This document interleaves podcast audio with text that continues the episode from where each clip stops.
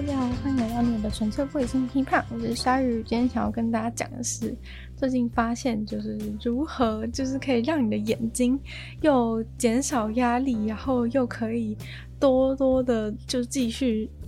获取更多的新知等等方法。其实一开始的时候呢，就是会意识到这件事情，是因为其实我看很多 YouTube 影片，其实我几乎都不太看画面，因为。可能有时候你一边在做别的事情，然后你 YouTube 就开那边，然后甚至如果你有买那个 YouTube Premium 的话，你可能就可以把荧幕关掉。然后其实很多 YouTube 影片就是只是有人坐在那个相机前面讲话，然后其实 虽然说，嗯。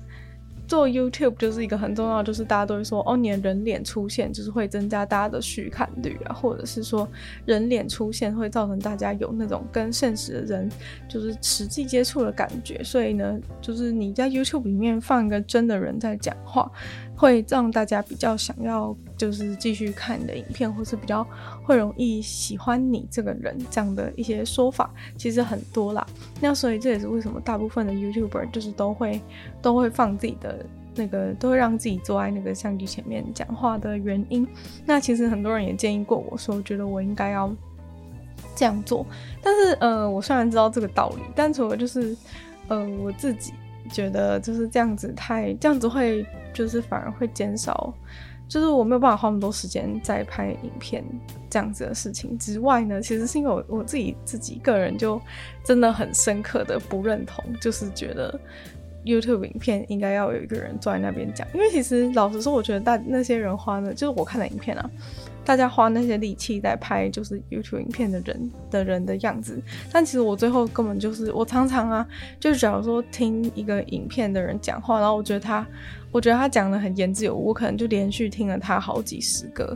影片好的讲的内容好了，但是其实呢，我从头到尾荧幕都关着，就连这个人长什么样子，我其实都完全不知道。对，所以说我就觉得我自己是一个超级不在乎。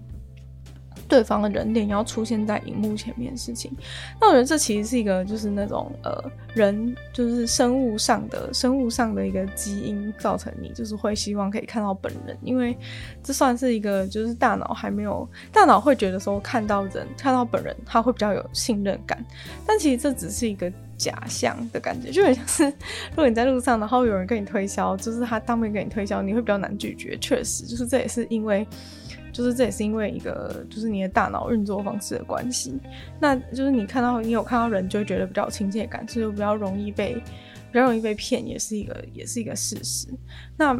这就是因为我们大脑觉得你看到真人就比较不容易，就是比较觉得比较有亲近感，或者是你会容易跟他有产生一些 connection 之类的状况。但是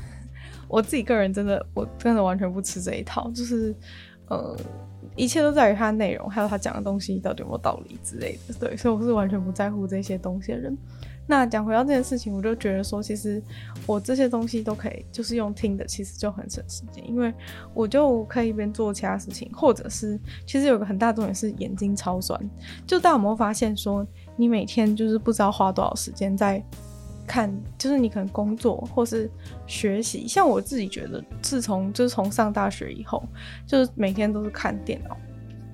然后，嗯、在可能真的是只有在那个国高中的时候，你才有办法，就是都真的是因为书，就是东西都是印在书上，所以你才一定会看书。那你每天都上大学的时候，你每天都是看电脑或者怎么样？虽然说大学可能也会有，也会有书或什么，但我觉得大部分的学习都是必须要在电脑上面。进行的，然后很多人就是为了保护眼睛，就是会把东西都印出来。但其实我说，就是我之前在那个电子书那集有讲过，就是我真的没有办法，我真的没有办法再再 就是制造那么多垃圾，然后东西全部乱丢，就是很很凌乱，然后占空间。对，所以我就是没有办法，就是想要把东西印出来。然后在电脑上看呢，你又会觉得说，你眼睛怎么那么酸呐、啊？就是。你一整天就是不管是娱乐或者是工作、学习这三件事情，全部都必须要看，全部都必须要看的电脑。就是你工作要用电脑，然后然后学习就是看其他东西，然后也是在电脑上。然后娱乐就是你想要你想要滑个 YouTube 看个看个，就是像现在很多人整天都在看，像我现在路上随便看一个人，随便瞄一个人手机，他都在看抖音，就是。娱乐嘛，反正大家就是也是用手机来娱乐，所以说你做的每一件事情全部都在用眼睛，然后我觉得这是一个非常大的问题。就我其实觉得眼睛超级酸的，就是大家应该都有一样的困扰，然后大家就会开始说，就是哦你要吃什么吃什么叶黄素之类的，就是大家都要用一些补品来弥补这件事情。但是我就觉得，就是这个根本的问题是不是要解决一下？就是可不可以，就是可不可以不要用看的，可不可以不要再看了？对，当然有一些事情那一定要用看的，就是如果说你要追剧啊，那也一定要看内容。但其实老实说，有一些那种真的很低成本的一些普，有一些真的就是那种。怎么讲啊？就有一些真的蛮爽片，就有时候连那种片我都会，我都可以，我都可以，就是不看画面，就是用听的，然后还两倍速之类的。但是就是有一些东西，你就真的一定要用眼睛嘛。例如说你工作就就是就是有些不可取代的东西，那我就在想说，有没有什么东西可以取代的东西是我要我要用，就是我不要用我不要用眼睛在看它。对，因为用眼睛看真的是。真的是太，真的是太伤眼睛，而且老实说，眼睛是有一些限制的。例如说，因为你每你生活中每一件事情都要用眼睛，所以你的眼睛真的是很累耶。我讲的不是跟刚刚那个时间的是不太一样，就是说你可能走在路上啊，你一定要看马，你一定要看着马路走啊，就你总不可能就是。你总不可能就是都在看，都在看，就是手上边拿着书边走路这样子，其实也是很危险的。对，其实我我小时候在看小说，就是很沉迷一些小说的时候，真的曾经有拿着小说在路上就是边走边看的一些行为，但是。老实说，真的是蛮危险。但我就是到那个红绿灯的时候，我可能就会把它放下来，然后再然后再继续走。但其实走路的时候一直摇晃，你知道吗？那个字也是很难看。虽然说那个时候当然是因为就是实在是太沉迷那个小说，所以才会才会就是连一直摇晃都想要继续看下去这样的感觉。对，但是其实大部分的时候你走路的时候其实都没有办法看东西。那这也是为什么会有，这也是为什么会有 podcast 的诞生嘛。所以。Podcast 就是让大家在什么车子上啊、通勤的路上没有办法，没有办法，就是很就是用眼睛来看的时候，对，其实很多人开车的或者在坐车的时间会听 Podcast，是因为他没有办法，没有办法做其他事情，就你没办法用眼睛做其他事情。像我自己也是，就如果我在车上，就是会。车上就是看东西的话，就是一定会晕车，所以说我是不可能在车上看手机，就我连可能查个东西都会有一点，就是都有一个时间限制，就是我可能用超过多久就会开始就会开始狂晕，所以说就听 podcast 确实是一个在那个通勤上就是一个非常好的选择，但我最近就是要觉得说我们应该要就是极致化，极致化这个就是你的。这个新的功能，然后原因是因为我在听一个就是一个一个创业创业家的访谈，然后其实那个创业家他其实就非常酷，是因为他他就是创立了一个公司叫做 Speechify，然后 Speechify 它就是可以帮你就是把所有的文字就是都用非常自然的人声去念出来。哎，曾经我之前大学的时候我眼睛有非常酸过，然后我就想说，哎，我想要用那个。我想要用就是 Google 小姐，然后帮我念上面的内容，然后让我听这样子。就我曾经试过这个 P，不就念，就让 Google 小姐念 PDF 的一个方法，但是我真的是大失败，因为因为真的是太，就是听他讲话真的是太痛苦，因为他他是一个机器人的声音嘛，然后你我觉得你听一两句还行。就是，但是你听就是那种整篇文章，尤其是他文章如果是一些比较学术的内容的时候，你听他讲话，你真的会啼笑。就是 你就已经很努力在理解，然后还会用那个就是很怪的断句，就是在干扰你思考。所以其实 Google 小姐真的是没有办法做到这件事情。那那个 Speechify 是在做什么？就是他就是帮所有让所有文字都转换成就是非常自然、超级自然的一个人声。然后让你可以就是用用听的就可以非常的非常顺利的去非常顺利的去听听这整个东西，但是它应该是只能念英文，对，它现在应该是只能念英文，但是它已经是一个非常成功的，已经是一个非常成功然后大红的一个一个软体了，对，就是它的这个。念法，而且他也可以选择，就是用不同人的声音。就如果有就是喜欢的，就是如果你比较喜欢哪一种类型声音，他可能就是有分了好几种，比如说男生的哪一种高中低，或者女生哪一种，就是他就是有分一些你喜欢的声音。其实你用你比较喜欢的声音去听一些内容的时候，其实你是比较容易可以去接收的。对，像我自己就觉得我我不知道是我耳朵有一些问题还是怎样，就是像之前听力测验啊，或者是我在听东西的时候，就是我发现男生就是太低沉的声音，我常常会有听不到的状况，就是我常常会听不清楚，听不清楚男生低音的声音，然后尤其是在音质不好的时候，就是男生低音的声音跟那个杂音在我的脑袋里就是整个混在一起，所以说。我不太是，我不太擅长听就是超低音的声音，像之前考就是多益还是什么时候，每次就是。只要那个声音很低，然后刚好那个他音考场音响又很差，就是我就会觉得哇，整个整个声音全部都全杂音跟他的声音几乎在同个频率上，然后我就 我就整个我就整个很崩溃，对，然后所以我就觉得我自己就可能比较不擅长听听这个比较最低的这个男生，那反正他就是可以选，然后这个东西呢，其实他之所以会发明，就是因为他的创办人本身他自己就是一个就是一个。嗯，怎么讲呢？阅读阅读有一些障碍的人，因为他就是有天生就是看到字的时候，字就是会就是飘来飘去，然后换来换去，所以他就其实是有阅读是有很严重的阅读障碍。那他从小，但是他从小就一直就是他应该说他有这样子的困难，可是他从小从小到大都没有放弃过他的梦想，就他就一直认为自己可以，一直相信着自己可以成为一个很伟大人。我觉得如果我觉得他的访谈是非常有趣，就如果是。嗯，就是要讲从他身上学到什么的话，我觉得其实有更多更多可以学习的地方。但是我们今天就就我今天是想要跟大家分享我自己就是用听的来来吸收知识这件事情，就是有多么的重要。这件事情就是把把听力发扬光大的这件事。那反正他就是因为他自己有阅读障碍，但他觉得说如果。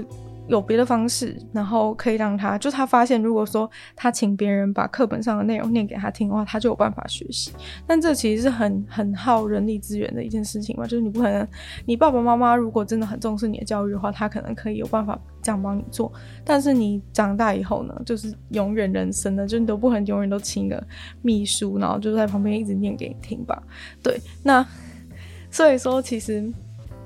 他就是因为这个初衷，所以就发明了这个可以把文字全部都念出来的一个软体。那他最后就是他就是会跟跟大家讲说，就其实我原本当然大家听 podcast 什么之类的，当然没有问题。这种这种没有问题，或是甚至觉得很轻松的东西，大家会觉得 OK 的原因，其实是因为就像 podcast 大部分都是访谈的，或是一些比较口语的。比较口语的内容，所以大家听起来都是非常的顺畅的嘛，都不会遇到什么太大的问。但是呢，当今天就是你是要听一本书的时候，其实就会有很大的问题，因为其实大部分的人呢，就是都没有那么熟悉，就是书里面写的文字的东西，因为我们从小就非常习惯，我们都是用眼睛去看，然后所以他其实如果写一些比较不口语的，就是应该说我们的耳朵就是只有只有被训练来听比较口语的内容跟语句。那如果你把书的内容都念的，然后在你耳边念的话，其实你会有一种没有办法吸收的状态。我不知道大家有没有遇过这种状况，就是就是你自己试试看，你会觉得说有一种，就是会有一个很大的阻力啊，会觉得自己好像没有办法去吸收这种用吸收这种用用用。念的，然后他是念书的内容，因为你的你就是不习惯，你大脑没有办法 process 这这样子的一个比较复杂的内容是用念的，然后从听力传到你的耳朵里，所以其实很多人就会放弃，就会觉得说啊，一定要用看的才有办法，才有办法吸收的那么快啊。但是我觉得这个真的就是，就是你只是没有训练而已。我觉得很多事情都这样，就是。就只是你没有去训练，但是你当然，你从现在一个成人的角度来讲，你要去重新训练一个能力，其实相对是困难很多。就像你重新去学一个语言等等的，就其实就是长大之后，你都会觉得好麻烦，而且你会不愿意接受那个没有办法做到的自己。就是当你已经成为一个，就是可能。七八十分的人的时候，你就会觉得你又要再从某个领域，然后从零开始，你就会觉得很痛苦，这个是一定的。所以说，在一开始训练就是听听这些书籍的内容的时候，就其实真的是非常的非常困难。其实一开始我听到说，在世界上不是都会有，就是会有什么 audio book，就是会有有声书这些东西的时候，我都觉得还蛮，我都觉得还蛮不懂的。当初就是我都觉得说啊，一定是用看的比较快啊，为什么就是。为什么为什么要用为什么要用听的的感觉？但是我我真的觉得，就是当大家就是每个人的眼睛都已经被就是被已经被操劳殆尽之后，你就会开始觉得说，你就会开始想要发掘，就会觉得说，哦，我还有哪些五官可以用？那你就会发现说，哇，就是其实我的我的耳朵是一个很好用的东西，我怎么从来都没有发现？我觉得这个就是我今天想要来跟大家推的事情。对，就是突然觉得很像推销，但就我觉得这就是今天很想跟大家推销的事情，就是。也许大家可以尝试看看，就是有尝尝试看有声书这个东西，对，因为其实你平常就是一般人，我觉得为什么要推有声书呢？就是因为你平常一般人，你的生活可能很忙碌，尤其是你如果想要你你光是想到就是你要拿一本书出来坐在那边看，你不觉得阻力是很大吗？我觉得像前面之前就是讲说为了保护眼睛，所以买了电子书，然后看电子书，电子书也方便带，就不用翻页什么的，就我觉得那个真的是已经方便很多。但是假如说你平常是完全没有任何阅读习惯的人，我觉得听有声书甚至可以完全改变这一点。就是如果你是完平常完全不读书的人，但搞不好听有声书就是会让你就是成为一个可以会读书的人。因为我觉得看书这件事情真的是对现代人来说，很多人来说门槛真的是有一点高，而且你总是会觉得说你打开来，你就觉得说啊，我又没有多少时间或者什么零碎时间，然后。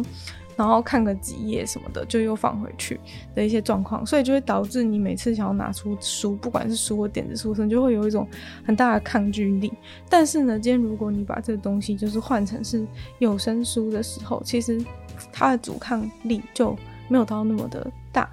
然后这种时候呢，其实。你就是可以，你就是可以，可以在一些零碎时间，就是会可以有办法去听，有办法去听。例如说，你可能就出门的时候听一下，或是之类的。就是，而且你每次就是只要按下去继续播放，它就会从你上次看到的地方开始。因为你知道书有的时候，有时候就是你同一页看完。然后你看，你下一次回来看的时候，你又翻到上一页，想说，哎，我是看到这边吗？然后这边弄来弄去的，对，所以其实这算是有声书的一个优点。然后又可以直接用你的手机，就是你的手机可以直接去播放那个有声书的部分，那你就可以在任何任何情况之下，就是都可以去都可以去听这个书的事情。对，但是我觉得一开始的时候，我自己已经有尝试，就是想要训练这件事情。但我发现，就是我一开始的时候，其实你会，你会非常困难。然后，呃，尤其是因为我一开始听的就英文书，我有点忘记这件事情。就我不知道为什么我一开始选英文书，就一开始其实应该选中文书会比较好，就应该选英文书。然后呢，结果你一开始听，你就会有一种很听不进去的感觉。但其实跟我自己注意力不集中是有很是有很大的关系，因为。就是我会听我我听两句就会直接飘，就可能就会思绪会直接飘散掉，就有点像是在学校听老师上课一样，就老师讲讲一个东西，然后我就想到别的事情，我就开始自己想自己的，然后就注意力整个完全完全飘走。然后等到我回神的时候，我已经不知道那个书在讲什么。所以其实我一开始的尝试是非常失败的，但是为什么我会就是继续下去呢？因为其实老实说那个。就是我提到那个 Speechify 的那个创办人，他自己本身也是，我觉得是跟我一样，就是都有注意力，就是都有那个都有那个 ADHD，都是有注意力不集中的的症状。然后，所以说呢，我觉得。很多事情真的是你，你必须要相信你可以，对，然后你要继续努力下去，就你不能太早放弃。所以我就开始继续，就是就是继续听，继续听下去。然后我觉得有时候就是你可能找一个比较短的东西，然后你重复，你重复听好几次，然后你就会，你就可以渐渐觉得，哦，你的脑袋有比较在，就是有办法去习惯，然后接收这个来自，接收这个来自，来自这个。声音讲进步，就是你一定要相信你可以进步的这个能力。然后像那个那个创办人他本身呢，就他因为从小也没有到从小，因为他当初还没发明出这个东西，但他就是透过一直不停的训练，一直不停的训练，一直不停的训练，然后他就说他最终就是有办法，他最终是几乎是可以把一般的东西都直接转成七倍速。来听七倍速真的是超夸张，就是他直接把东西转成七倍速来听。然后其实如果你转七倍速的话，就是呃，他有去计算说，比如说一般人就是说看字很快的，例如说速读的人，速读的人就是一分钟可以看几个字，那他就是用。倍速的方法去听一样的内容，就是一样的书的内容，然后他他是可以听得比那个速读，就是基本上速读前段班的人，就是他听的速度是比速读前段班的人听的，就是看的速度还要快。所以说，如果要比说谁看书能看比较快的话，那他真的是会大胜，因为他看的字数就是比较多。然后呢，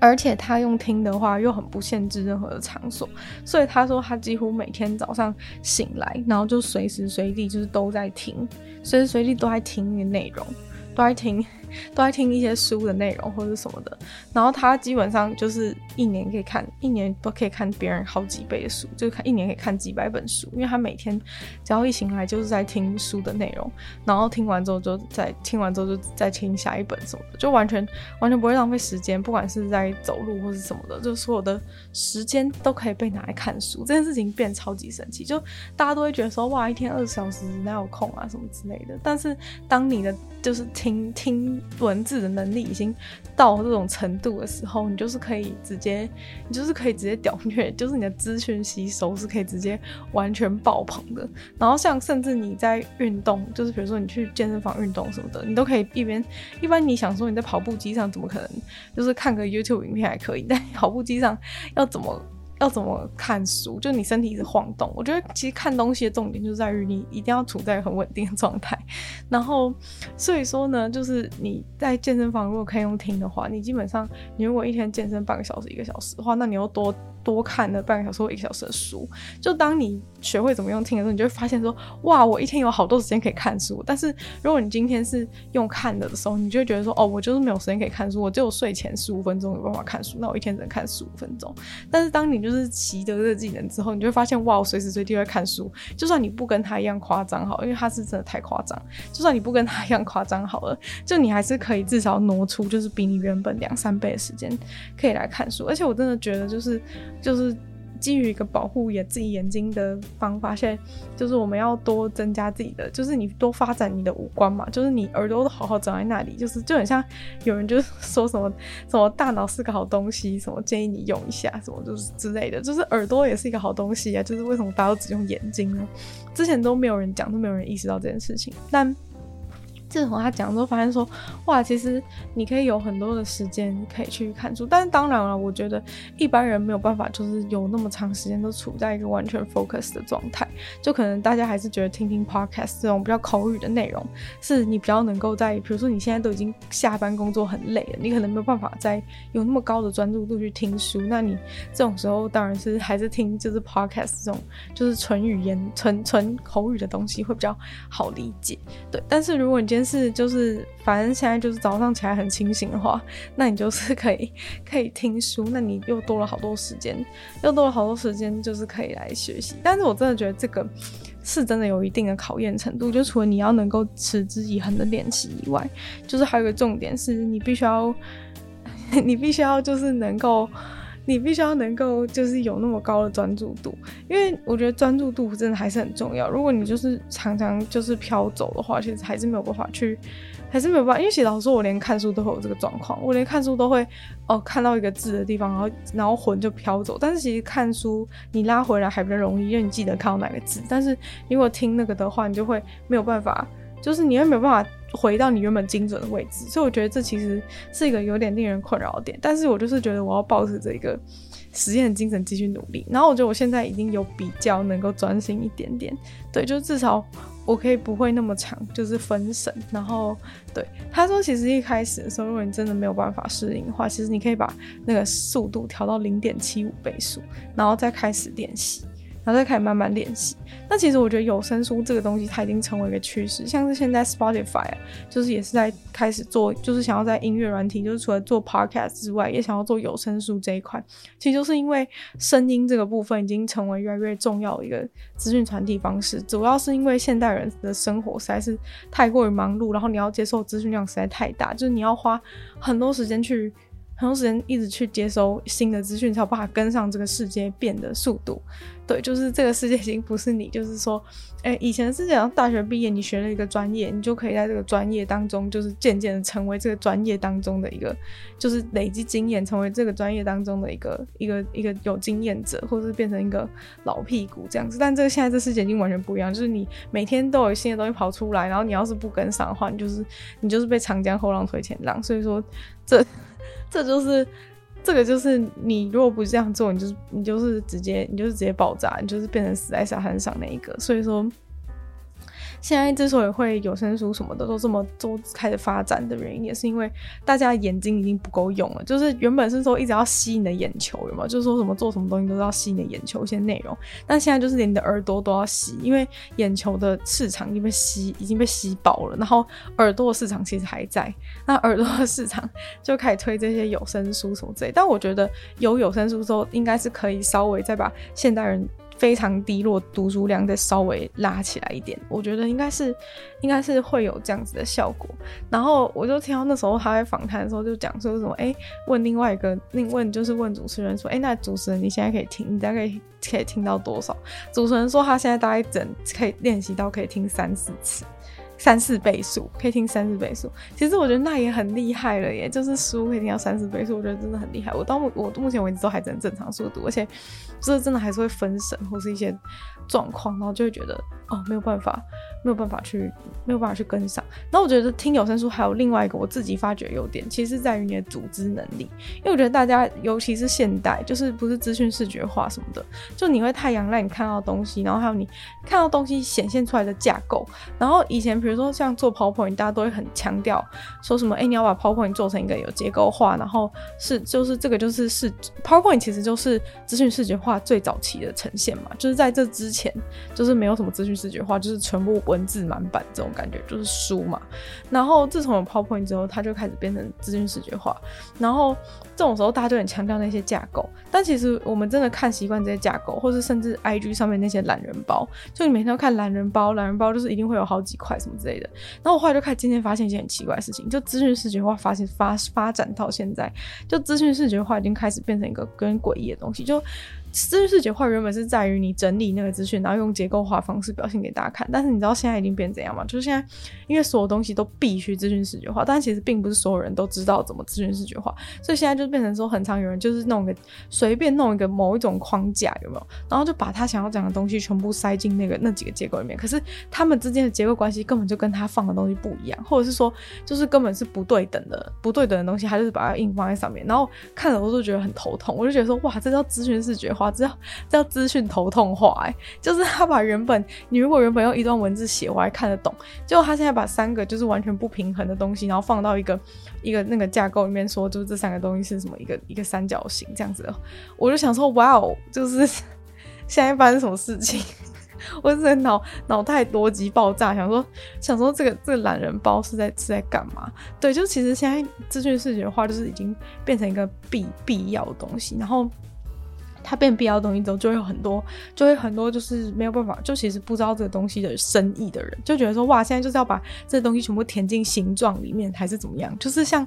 那种幼儿不是都会玩那种什么形状塞到一个洞里吗？我觉得现在很多小编其实就是在就是在做就是在玩这个游戏，就是反正他刚好手边有个星星形状，然后这边有个星星形状的洞，他就把它塞进去，他根本没有在考虑说资讯视觉化是为了把资讯整理成好吸收方式传达给。受众，而不是就是看到一个圆圆的，就把现在我们要讲三件事情，看到三个圆圆的圈圈，就把它直接套进去，就直接套版，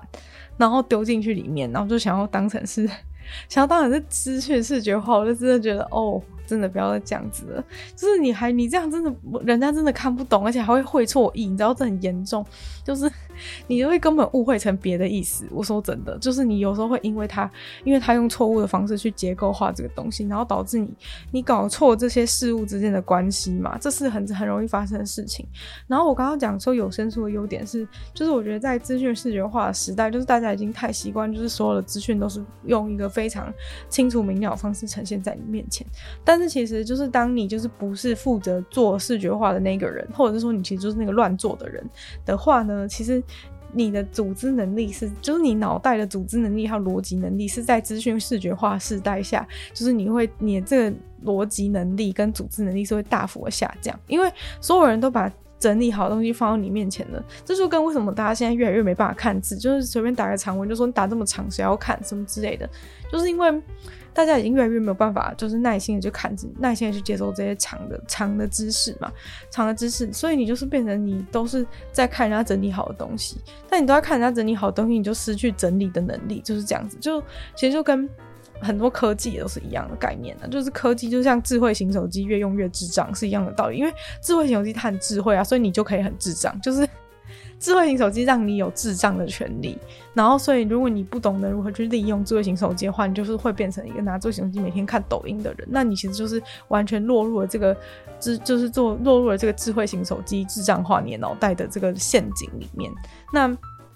其实资讯视觉化也是一样的概念，就是它让你很方便去接收，但其实你就是接受人家整理过的东西。一来是其实你很容易被洗脑，然后很容易被人家偷换概念，然后塞东西，就基本上人家塞什么东西给你，你没有什么拒绝的权利。你看过去觉得哦，真的哦是这样哦，你就接收进去，你也不会去多想什么。但是今天如果说你就是你真的再去回去接收原始的一手资讯的时候，你就会开始发现说，你就开始发现，你就会脑袋开始重新拥有这个整理资讯能力。那为什么说就是用？听的比用看的更更重要，就是为什么看听书比看书更有这个效果，就是帮助你夺回这个能力。因为我觉得看书其实是，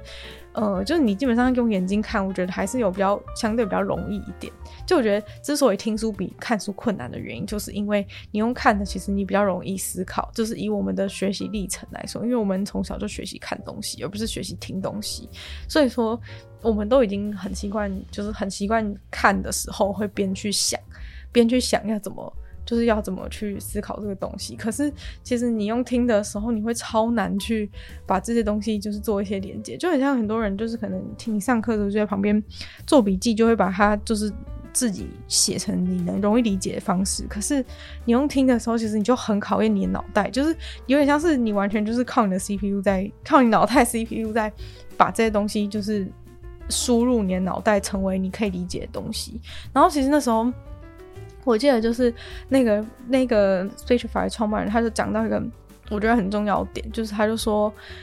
他就说他其实从他其实从来不做笔记的人，然后我那时候其实就是开始突然就是有一种脑袋有点爆炸感觉，就是因为最近大家就一直在讲说你要怎么你要怎么就是把你因为你的脑袋不可能记得所有事情嘛，所以就是脑袋其实很容易遗忘，你通常都是看到一个东西才会想到一个东西，就是你需要一个你需要一个暗示的感觉，就很像是有人要举牌告诉你，你才会记得某些事情，就是呃就是你的脑就是有有这样子的。发展趋势，所以大家就会说：哇，你就是你，你怎么可以做不做笔记啊？不做笔记，你这个书就是等于白看什么之类。但是结果那个 Speechify 创办人家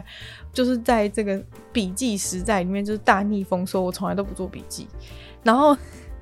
他就说他从来都不做笔记啊，因为他说他用听的东西他全部都记得。然后那时候我就觉得超扯，我想说哇，真的假的？但是我后来仔细思考，发现觉得这其实是有迹可循，就是因为其实你用听的的时候呢，你的脑袋会。就是非常高速的运转，然后一直要想办法去，就是你是一个很互动式的，要去接收你的资讯，然后你在接收后，你就会开始整理。当然，他一定是就是特别聪明，就是某某种程度上的高人才有办法做到这种程度。但是我意思是说，虽然我们可能没有办法跟他一样，就是。呃，马上 跟他一样，就是听到之后马上就都不用，就是永远什么东西都不用记下来，就都记得，就是没有办法做到像他那种程度。但是我个人觉得，就是这件事情就是代表了，其实用听的是比较能够，是比较能够去帮助你脑袋互动式的思考，然后帮助你的脑袋去存取这些内容。我个人的见解是这样。那我觉得脑袋这个东西，就是你本来就要去训练它。就当你太太常依赖，就是什么东西都要写在纸上，然后用眼睛看到你才会记得的话，那当然就是你的脑袋思考能力跟把一些这些记忆啊、知识同整的能力一定会越来越差，因为你就是完全都是靠依赖外界的方法。就虽然我们没有办法可能完全做到它，就是都不需要做任何，但是我觉得可以减少，然后这样也可以增加你就是脑袋记得的。脑袋可以记得的东西的的量，我觉得是很有很有帮助的。所以说，我一听完他讲之后，我就整个超级心动，然后想说，哇，有这么好的方法，我之前都不知道的感觉。然后，嗯，就马上开始尝试。所以现在在就是努力练习的途中，我觉得这是真的是有一种重新激起自己学习欲望的一种感觉，就是你会你会觉得说。哦，我以前就我找到一个新的方法可以学习，然后就觉得说哇很开心，然后很兴奋，就要展开一段旅程的感觉。那最后的话呢，就再跟大家推荐一个东西，就是一个呃有声书的一个平台，就是叫做 Audible。然后这个 Audible 它就是一个，它就是一个，就是上面就是一个有卖有声书的平台就对了。然后。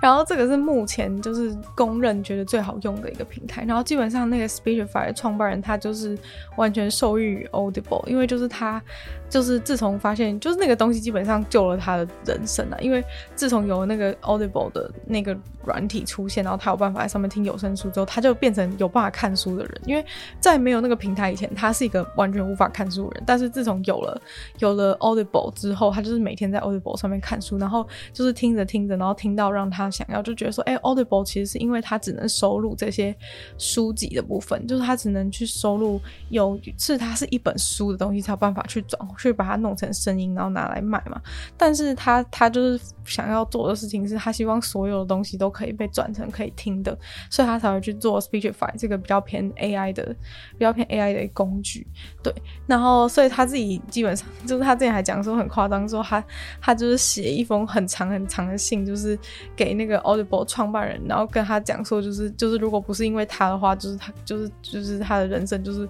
会跟现在完全不一样什么之类的，因为他就是有了他，就是是因为那个有 Audible 这个平台，所以他才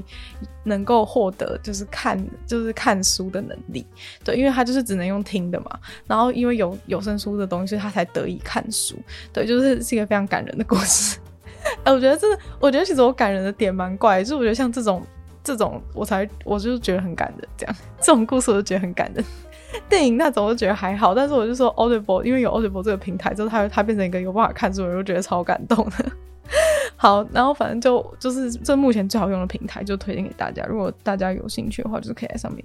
可以在上面用。就是如果你经济状况就许可的话，然后我自己是还没有去尝试这个平台的原因，是因为。就其实我自己觉得我现在还在练习的阶段，然后就是我觉得跟上次电子书是一样逻辑，就是我担心说我就是我可能会半途而废。所以说，我们就先从一些经典名著开始啊。经典名著这个东西它是免费的，所以说就是你在网络上就是都可以找到一些就是经典名著，然后有人念的东西，就是你就可以你就可以来用从这个东西开始听，然后就是你就是我就开始训练啦，我就这样训练。如果你们就是跟我一样也想要先省钱的话，也可以用这个方法，就是你可以先从经典名著开始练习听书，对，就是你开始练练习听，然后。然后，如果你真的训练成功的话，其实你就可以使用 Audible 这个平台，因为。就是他真的是，就是我我基本上看了所有，就是我觉得很厉害的人，所有人都大力推荐，所以我觉得应该不会错啦，应该不会错。而且我到目前为止还没有听到第二品牌，就是也没有什么比较可言，就是他基本上现在就是龙头，他就是龙头。虽然说可能其他的平台开始想要推有声书，但是什么藏书量啊之类的那些基本上都不能比。所以说，就是如果有人愿意尝试的话，就推荐 Audible 给大家。然后 Speechify 这个东西呢，它其实就是一个可以把所有的东西都转换成转换成语音的。然后它其实也是一个很厉害的软体，就是可以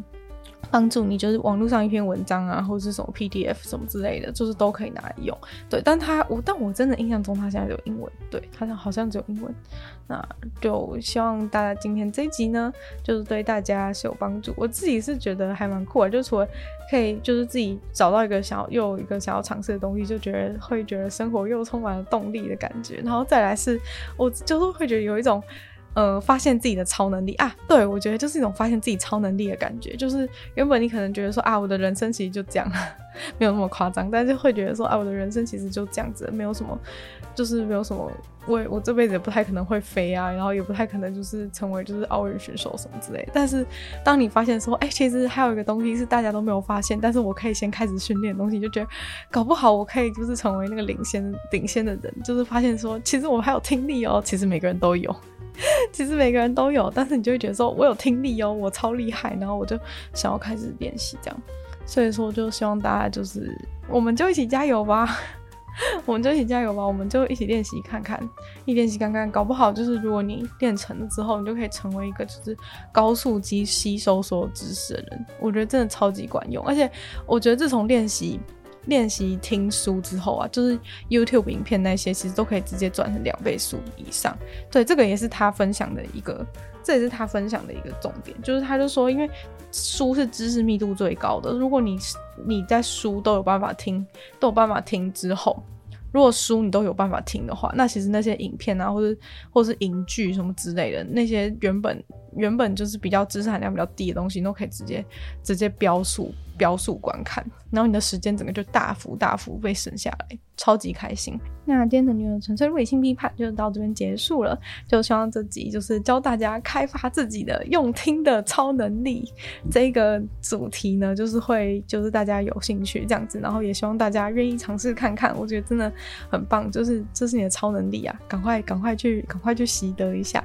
那我们就再次感谢那个订阅赞助的会员：Ian 大英男子 James K U 毛毛黑牡丹还有 Z Z。然后希望说，就是如果有其他人有意愿去支持鲨鱼创作的话，可以在下方找到赔偿的连接。那如果喜欢我的节目的话呢，记得在 Apple Podcast 帮我留星星、写下评论，这个真的是对我们节目的成长以后帮助，因为它马上就是会可以增加我们节目。能见度等等的，然后最近呢，就是有看到他在那个我们的领域里面到达了八十八十几名，对，就觉得非常开心，就是有有在百百名内的排行榜面，其实就真的很开心，因为其实大家就比较能够看到这个节目的标题，对。